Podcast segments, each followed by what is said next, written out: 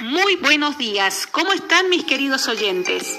Bienvenidos a nuestro último encuentro de Radio UDI, con quien les habla Mirta Gutiérrez y nuestro programa especial Nuevos Escenarios.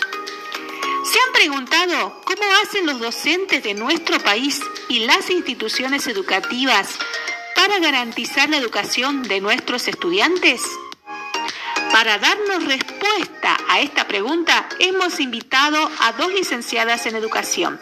Ellas son Agustina Reales y Cintia Ferrero. Bienvenidas, licenciadas. Hola, hola, ¿cómo estás, Mirta? Es un gusto estar aquí. Licenciada Cintia, ¿cuáles son esos desafíos para continuar las trayectorias educativas y garantizar el derecho a la educación? Los desafíos han sido y son, sin lugar a dudas, enseñar y aprender, tanto en escenarios en donde combinamos instancias presenciales y no presenciales, como así también en los escenarios virtuales. Licenciada Agustina, ¿y cómo sería eh, un escenario combinando la presencialidad con la no presencialidad?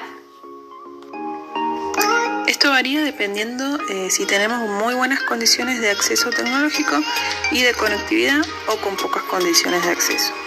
En el primer caso, al alternar los escenarios, podemos tener una continuidad pedagógica, ya que nos permite crear experiencias, tanto en el mundo físico como en el virtual.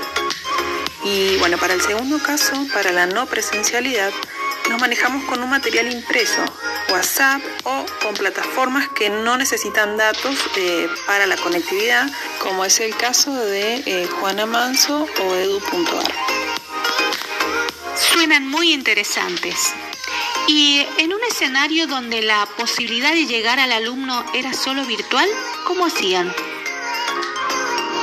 Con muy buena conectividad pudimos organizar propuestas significativas que ponderen el rol activo del estudiante y estimulen también instancias de trabajo entre pares, a través del uso de la gran variedad de recursos tecnológicos, como por ejemplo el Genially y Canva, que nos han permitido organizar actividades donde los alumnos construyan gráficos, mapas interactivos e infografías de manera grupal. Y por otro lado, en escenarios virtuales con poca conectividad, hemos organizado actividades sincrónicas similares a las presenciales. Tenemos un grupo de WhatsApp con la familia y también pudimos grabar audios con recomendaciones. Se proponen actividades eh, de elaborar producciones por audio, usamos materiales impresos y trabajamos con la televisión, con programas educativos. Además de las plataformas, por supuesto, seguimos educando y educ.ar. También Juana Manso, que como dijimos antes, para ello no se requiere conectividad. Agradecemos infinitamente el aporte que han realizado las licenciadas. Y no queremos cerrar esta entrevista sin mencionar lo importante que han sido las herramientas tecnológicas para poder continuar con el proceso de enseñanza-aprendizaje. En un año que nos sorprendió a todos y tuvimos que reinventarnos.